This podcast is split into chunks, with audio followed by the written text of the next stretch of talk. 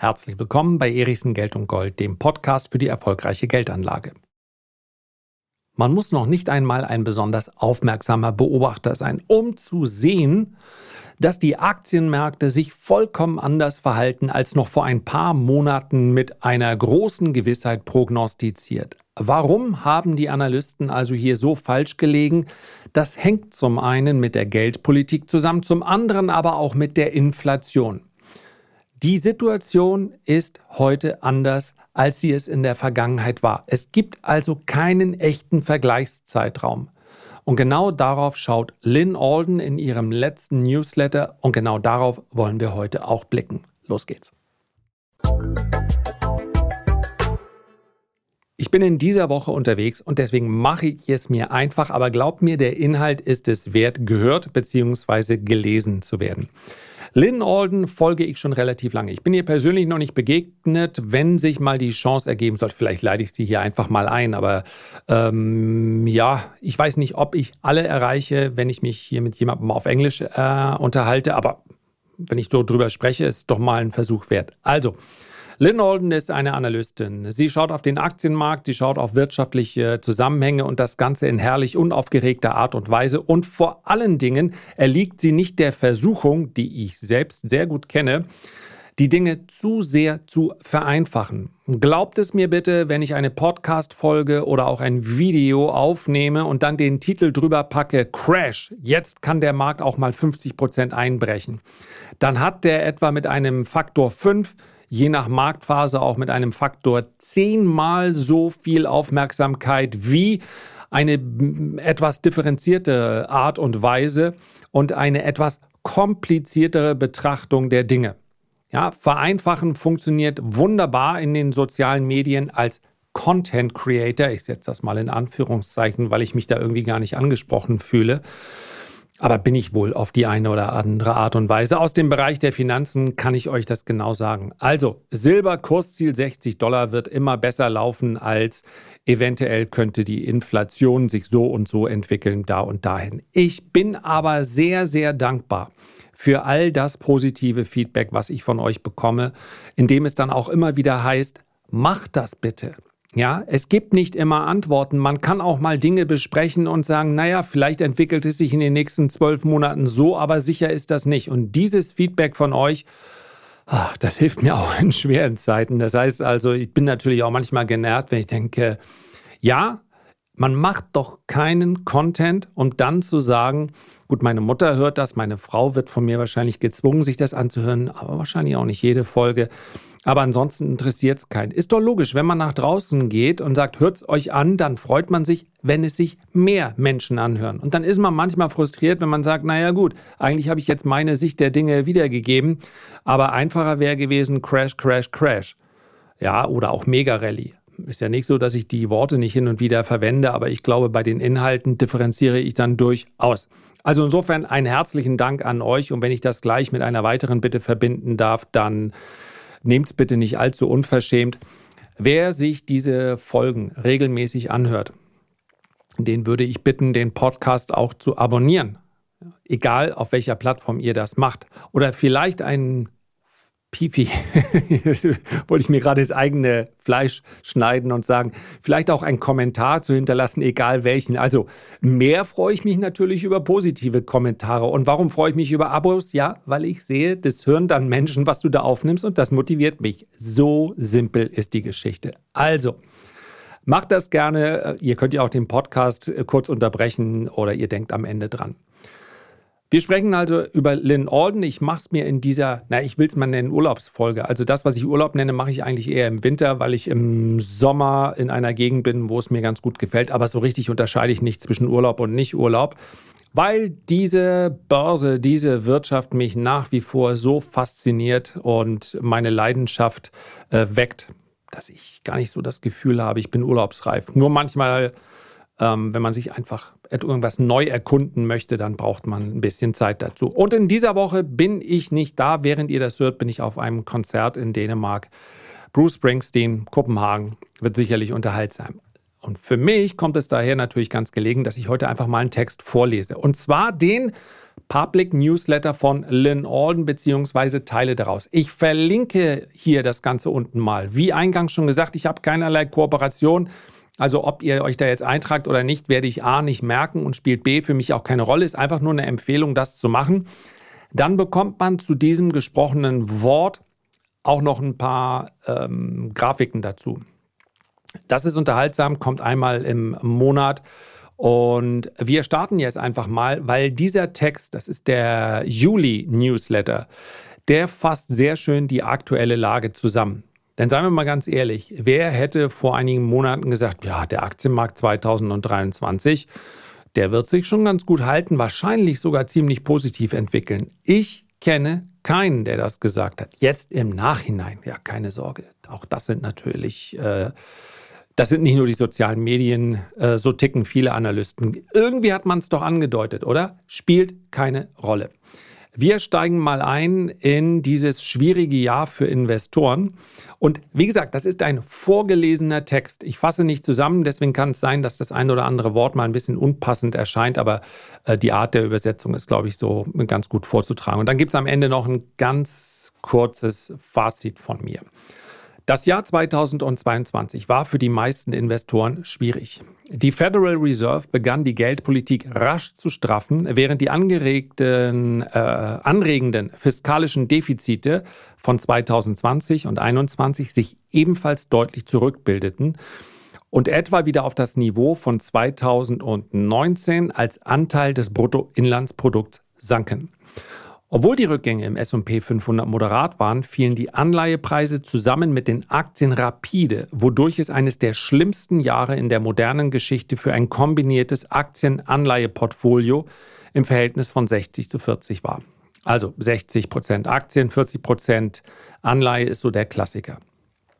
Die meisten wirtschaftlichen Indikatoren verlangsamten sich ebenfalls. In der ersten Hälfte des Jahres 2022 gab es zwei aufeinanderfolgende negative Quartale des realen Bruttoinlandsprodukts bzw. das Wachstum dessen. Der führende Wirtschaftsindex des Conference Board fiel rapide, der Einkaufsmanager-Index fiel ebenfalls rapide und die Zinsstruktur wurde flacher und schließlich umgekehrt. Zum Zeitpunkt dieser Aufzeichnung ist das reale Nationaleinkommen, wir sprechen hier über US-Werte, im Vergleich zum Vorjahr negativ, was seit 1948 nur während Rezessionen aufgetreten ist. Die meisten zukunftsgerichteten Indikatoren deuten weiterhin darauf hin, dass eine Rezession bevorsteht. So, ich muss kurz überspringen. Gegen Ende des dritten Quartals 2022 begann der US-Schatzmarkt also der Anleihemarkt, ein Teil des Anleihemarktes, die Treasuries, recht illiquide zu werden. Und der britische Staatsanleihemarkt brach regelrecht zusammen und erforderte ein Eingreifen der Bank of England.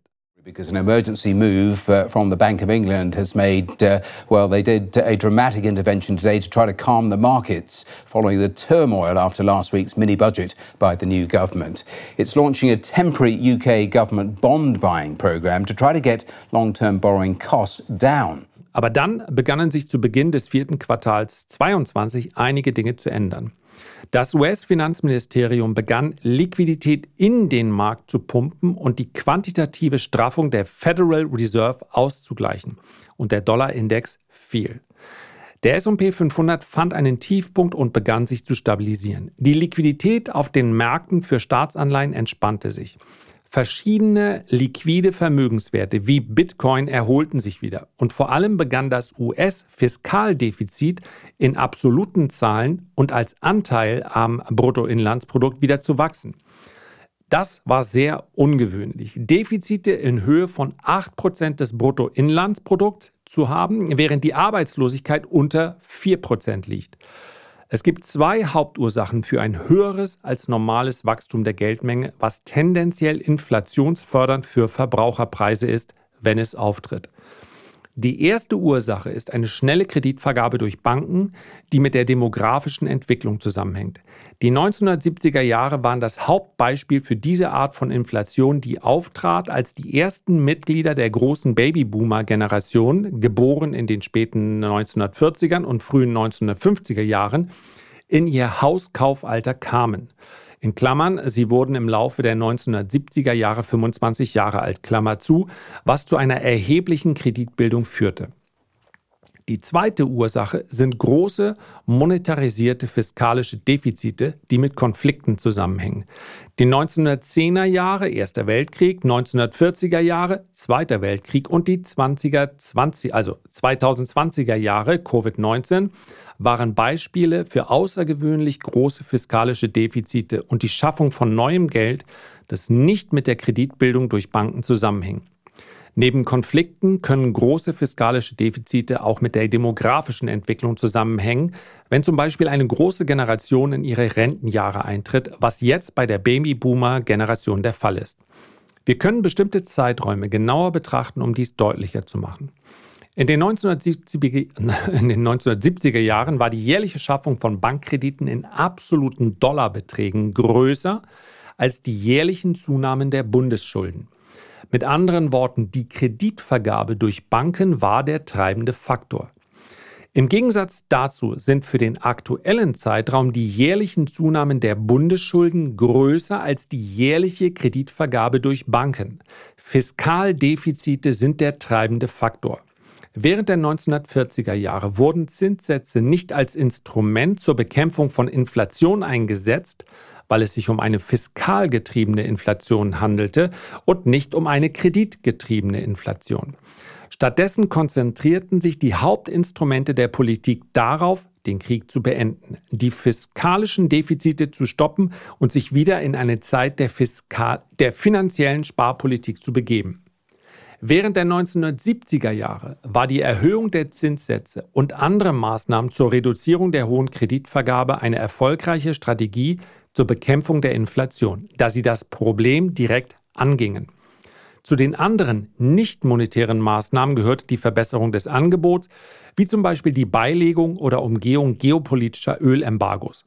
Die Bundesschuldenquote betrug nur 30 Prozent, daher waren höhere Zinsen auf die öffentliche Verschuldung im Vergleich zur verringerten Kreditvergabe im Privatsektor, die höhere Zinsen verursachten, verkraftbar. Während der 2020er Jahre haben wir ein anderes Problem. Der Großteil der Inflation wurde durch große fiskalische Defizite im Stil der 1940er Jahre verursacht und die Federal Reserve hat hauptsächlich eine Spielanleitung aus, dem 19, aus den 1970er Jahren verwendet, um damit zu umgehen, damit umzugehen, Entschuldigung, obwohl dies hauptsächlich ein Instrument zur Begrenzung der Kreditvergabe ist. Wenn jedoch die Zinsen angehoben werden, wenn die Bundesschulden über 100 Prozent des Bruttoinlandsprodukts liegen, erhöhen sich die Defizite in gleichem oder größerem Maße, als sie die Kreditvergabe im Privatsektor verringern. Ein Problem hierbei ist, dass die Federal Reserve nicht wirklich weiß, was sie sonst tun sollen, da ihre Instrumente nicht wirklich die defizitgetriebene Inflation angehen. Ihre Instrumente sind dazu gedacht, mit der kreditgetriebenen Inflation umzugehen. Es handelt sich um eine fiskalische Angelegenheit. Und das Beste, was die Federal Reserve tun kann, ist zu versuchen, den Privatsektor zu dämpfen um etwas von dem, was im öffentlichen Sektor geschieht, auszugleichen, obwohl dies das Kernproblem nicht angeht. Während die Federal Reserve die Zinsen erhöht, steigen die Bundeszinsausgaben und das Bundesdefizit erweitert sich paradoxerweise zu einer Zeit, in der die Defizite die Hauptursache für Inflation waren. Es birgt das Risiko, einer Situation gleichzukommen, in der man versucht, einen Küchenfettbrand mit Wasser zu löschen, was intuitiv sinnvoll erscheint, aber nicht wie erwartet funktioniert. Der effektive Bundeszinssatz steigt mit der Verzögerung, der aus vielen verschiedenen Laufzeiten besteht. Die kurzfristigen Schulden werden innerhalb weniger Monate oder Jahre zu höheren Zinsen refinanziert, während die langfristigen Schulden bis zur Fälligkeit festgelegt bleiben und dann zu den neuen, höheren Zinsen refinanziert werden müssen. Wenn die gesamte Bundesschuld das gleiche Rentenniveau aufweisen würde, äh, Entschuldigung, das gleiche Renditeniveau aufweisen würde wie die derzeitige Schatzanweisung, würden die jährlichen Zinsausgaben bereits über 1,6 Billionen Dollar betragen und das Gesamtdefizit würde etwa 10 Prozent des Bruttoinlandsprodukts ausmachen. Um es anders auszudrücken, führt jede einprozentige Erhöhung des gewichteten Durchschnittszinssatzes der 32 Billionen Dollar Bundesschuld zu zusätzlichen jährlichen Zinsausgaben von 320 Milliarden Dollar. Das entspricht der Einstellung von zwei Millionen Mitarbeitern zu einem Gehalt von 160.000 Dollar pro Mitarbeiter und Jahr. Oder es entspricht dem Hinzufügen von zehnmal so viel Ausgaben wie bei der NASA pro Jahr. Ich weise nochmal darauf hin, bei einer einprozentigen Erhöhung. Auch wenn wir die 320 Milliarden Dollar Zahl in unserer Analyse reduzieren, um den Anteil der derzeit vom Sozialversicherungsfonds gehaltenen Schulden und so weiter zu berücksichtigen, ist der Teil, der in die Wirtschaft fließt, immer noch sehr groß. Außerdem wird der in den letzten Jahrzehnten aufgebaute 2,9 Billionen Dollar Sozialversicherungsfonds in den nächsten zwölf Jahren in die Wirtschaft geleert, da immer mehr Senioren daraus schöpfen im Verhältnis zur Anzahl der Beitragszahler. Der schwierige Teil dieser Analyse besteht darin, die Kräfte, die aufeinander einwirken, zu kartieren und abzuwägen. Eine Sekunde. Eine straffere Geldpolitik setzt Teile des Privatsektors unter abwärts gerichteten deflationären Druck. Und das haben wir im letzten Jahr gesehen. Immobilien und unprofitable Technologieunternehmen im Allgemeinen haben es schwer mit höheren Zinsen, was zu einem Druck auf Vermögenspreise und Konsumausgaben führt. Dem steht das höhere Einkommen gegenüber, das bestimmte Einheiten aus höheren fiskalischen Defiziten erzielen, in Klammern einschließlich der Basiskalendrierung und der höheren Bundeszinserträge, Klammer zu. Die Frage ist also, wie wirkungsvoll sind diese Kräfte jeweils? Wenn die Regierung jedem 10.000 Dollar gibt und die Menschen es schnell ausgaben, ausgeben, ist es für die meisten Preise inflationsfördernd, weil es viel Geld gibt, das auf eine begrenzte Menge an Gütern und Dienstleistungen trifft. Andererseits, wenn die Regierung jedem 10.000 Dollar gibt und aus irgendeinem Grund es niemand ausgibt, ändern sich die Preise nicht viel. Hier eine andere Möglichkeit, es zu veranschaulichen. Wenn die Regierung jedem der 100 reichsten Milliardäre im Land jeweils 10 Milliarden Dollar gibt, insgesamt eine Billion Dollar, wird es für den Preis der meisten Verbrauchsgüter wahrscheinlich nicht zu einer Inflation führen. Diese 100 Personen geben bereits so viel für den persönlichen Konsum aus, wie sie wollen. Das zusätzliche Geld, das sie erhalten, fließt im Allgemeinen in Ersparnisse und Investitionen in Finanzanlagen. Vielleicht auch in etwas hochwertige Luxusgüter. Zum Beispiel könnten wir eine Inflation bei Penthouse-Wohnungen in Manhattan und den Preisen von Superjachten sehen. Andererseits wenn die Regierung jedem der 200 Millionen Menschen im unteren zwei Drittel des Einkommensspektrums jeweils 5000 Dollar gibt, was ebenfalls insgesamt eine Billion Dollar ausmacht, werden sie es wahrscheinlich für Miete, Lebensmittel, Kraftstoff, Autos und so ausgeben, was die Preise für diese Dinge voraussichtlich erhöht. Diese Menschen haben eine größere Neigung, jeden erhaltenden Stimulus auszugeben, weil ihr Einkommen und ihre Ausgaben in etwa gleich sind und ihr Einkommen somit die strenge Begrenzung ihrer Ausgabekapazität darstellt. Diese extremen Beispiele verdeutlichen, dass wir bei der Beurteilung, wie inflationsfördernd eine bestimmte Menge an fiskalischem Defizit ist, berücksichtigen müssen, welcher Prozentsatz davon voraussichtlich erstens für Verbrauchsgüter ausgegeben wird, zweitens gespart, investiert in Sachgüter wird und drittens für Luxusgüter ausgegeben wird. Geht es an jüngere und weniger wohlhabende Menschen oder an ältere und an wohlhabendere Menschen? Es ist nicht alles gleichermaßen inflationsfördernd oder genauer gesagt, es ist nicht gleichermaßen inflationsfördernd für dieselben Dinge. In diesem Fall führt die Erhöhung der staatlichen Zinsausgaben um eine Billion Dollar insgesamt hauptsächlich dazu, dass dieses Geld in Richtung des wohlhabenderen Endes des Spektrums fließt. Auch äh, wenn nicht in so extremer Weise wie im ersten Beispiel mit den Milliardären. Diese größeren Defizite aus höheren Zinsausgaben fließen in große Rentenfonds, Versicherungsgesellschaften, Banken, kapitalstarke Unternehmen, große Stiftungen und internationale Gläubiger. Insgesamt werden etwa drei Viertel der Schatzanweisungen im Inland gehalten und etwa ein Viertel im Ausland.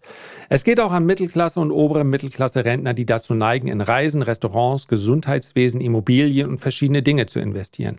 Die Wohlhabenderen können auch ihren Kindern und Enkeln bei Hauskäufen, Hochzeiten und anderen großen Veranstaltungen Preisgestaltung helfen und so das Geld durch diesen Kanal in die Wirtschaft fließen lassen. Diese Neigung, Zinsen aus Anleihen auszugeben, ist geringer als die Neigung, Konjunkturpakete oder Kindergutschriften auszugeben, aber nicht unbedeutend. Stichwort Zinssensibilität. Beim Beurteilen, wie wirksam Zinserhöhungen sein werden, um die Aktivität im privaten Sektor einzuschränken, ist ein großer Faktor zu berücksichtigen, ob das Land für seinen Immobiliensektor festverzinsliche oder variable Schulden nutzt. Die Vereinigten Staaten haben, kleiner Einschub von mir, mittlerweile, das war früher mal ganz anders, eine der höchsten Quoten an festverzinslichen Hypotheken weltweit. Soweit Australien die Zinsen erhöht und hochhält, geraten die Haushalte unter erheblichen Druck, da ihre monatlichen variablen Zahlungen für Hypotheken steigen. In den Vereinigten Staaten sind jedoch über 90 Prozent der Hypotheken festverzinslich. Haushalte haben die meisten ihrer Hypotheken für die nächsten Jahrzehnte zu einem Zinssatz von unter 4 Prozent festgeschrieben.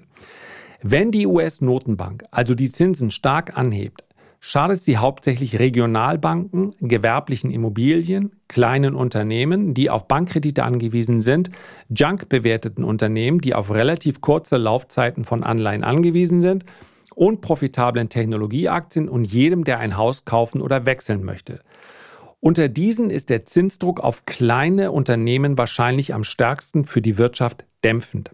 Die höheren Zinsen wirken sich auch negativ auf Personen oder Unternehmen aus, deren Einkommen von Immobilienumsätzen abhängt. Da diese rückläufig sind, Klammer auf, da Personen mit Festzinskrediten ihre Immobilie jetzt, wenn sie es vermeiden können, nicht verkaufen wollen, erleben wir derzeit auch in Deutschland.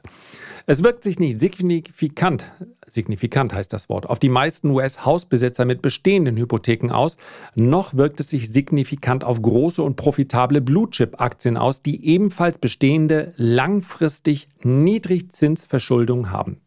Auf der anderen Seite ist die US-Wirtschaft im Hinblick auf ihren Aktienmarkt stärker finanziell ausgerichtet als die meisten anderen Länder. Die Vergütung von Führungskräften ist stark an die Wertentwicklung von Aktien gebunden und damit verbunden sind auch die Einnahmen aus der Einkommensteuer stark an die Wertentwicklung von Aktien gekoppelt.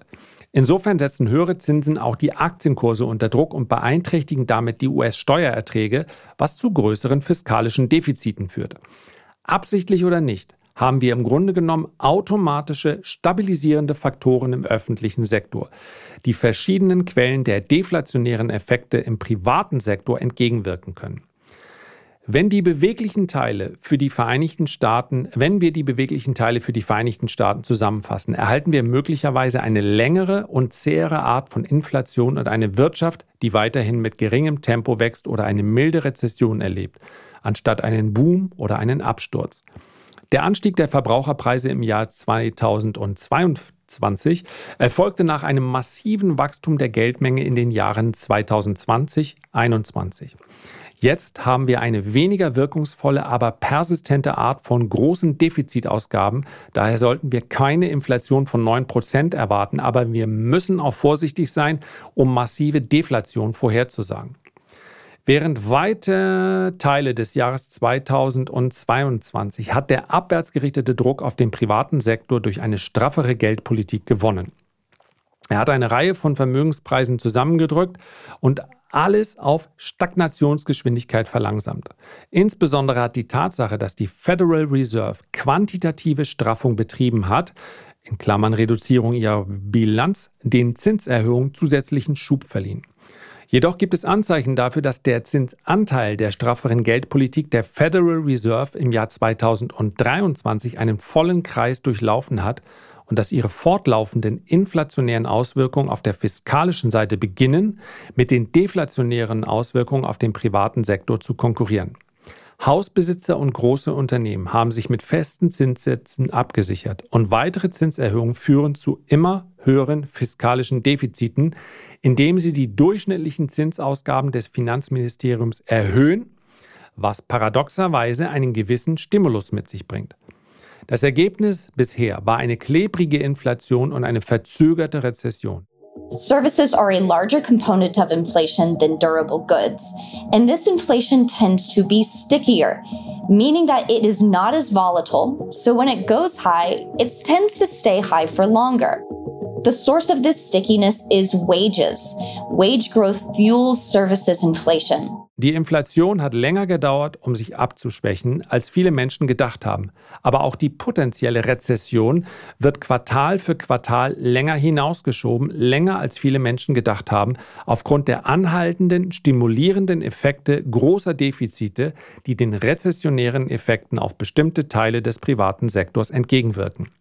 Wenn wir in die Zukunft blicken, werden die steigenden Bundesverschuldungen und die Defizite dazu führen, dass die fiskalische Dominanz weiter zunimmt, was bedeutet, dass Zinssätze im Laufe der Zeit ein immer weniger nützliches Werkzeug zur Bekämpfung von Inflation werden.